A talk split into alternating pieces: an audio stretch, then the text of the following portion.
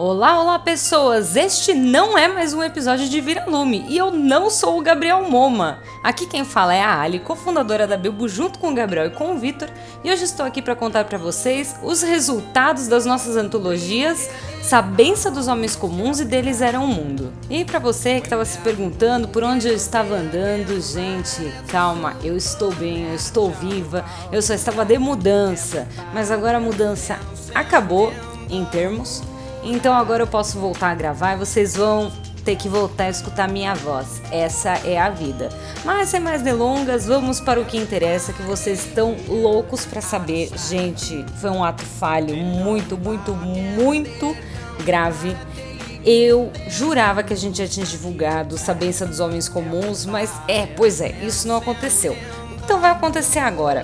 Eu estou aqui para divulgar para vocês quem passou em Sabença dos Homens Comuns, a nossa antologia maravilhosa sobre folclore brasileiro.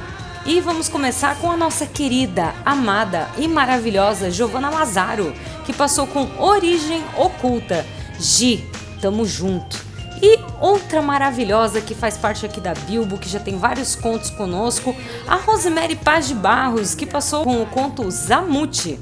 A Giovanna volta novamente com mais um conto incrível para a cabeça dos homens comuns com Alcateia, gente, incrível, hein? O Felipe Carpenter estreia na Bilbo com o conto O Assobio e o Vitor Desani fecha Sabença dos Homens Comuns com o conto Das Águas. E agora, vocês também né, estão ansiosos porque hoje é dia 31 né, de janeiro. Eu estou rezando para amanhã não virar dia 32 de janeiro, porque será um pouco desesperador, já que esse janeiro não teve fim. Mas ele chegou ao fim e vocês querem saber o resultado de Deles Era o Mundo, a primeira distopia Bilbo. E para começar ela, já temos o nosso querido Fernando Muniz Hertal, que estreou na Bilbo com a antologia Oculto, mas agora ele vem com o conto Horizonte Vazio. Parabéns aí, Fernando! E a Rose, Rosemary Paz de Barros, novamente conosco com Peregrino. Johnny Clay Rodrigues da Silva Cruz. Olha, Johnny Clay, gente, muito maravilhoso esse nome estreia na Bilbo também com o conto A Torre. Não é a torre, a gente já tem um conto A Torre em Circuitos de Fadas, mas agora nós temos A Torre em Deles Era o Mundo. Não confundam um conto com o outro, os dois são bem diferentes. Lu Evans entra também com Homo Sapiens Ferox. Gente, conto incrível. O Fábio Almeida entra com Sobrevivência. Maravilhoso também o conto do Fábio, gente. Nosso amado, querido participante de Viralumes, estreante na Bilbo, ajudou a gente a começar tudo isso daqui. Ricardo Ventura vem com sonhos lúcidos, maravilhoso.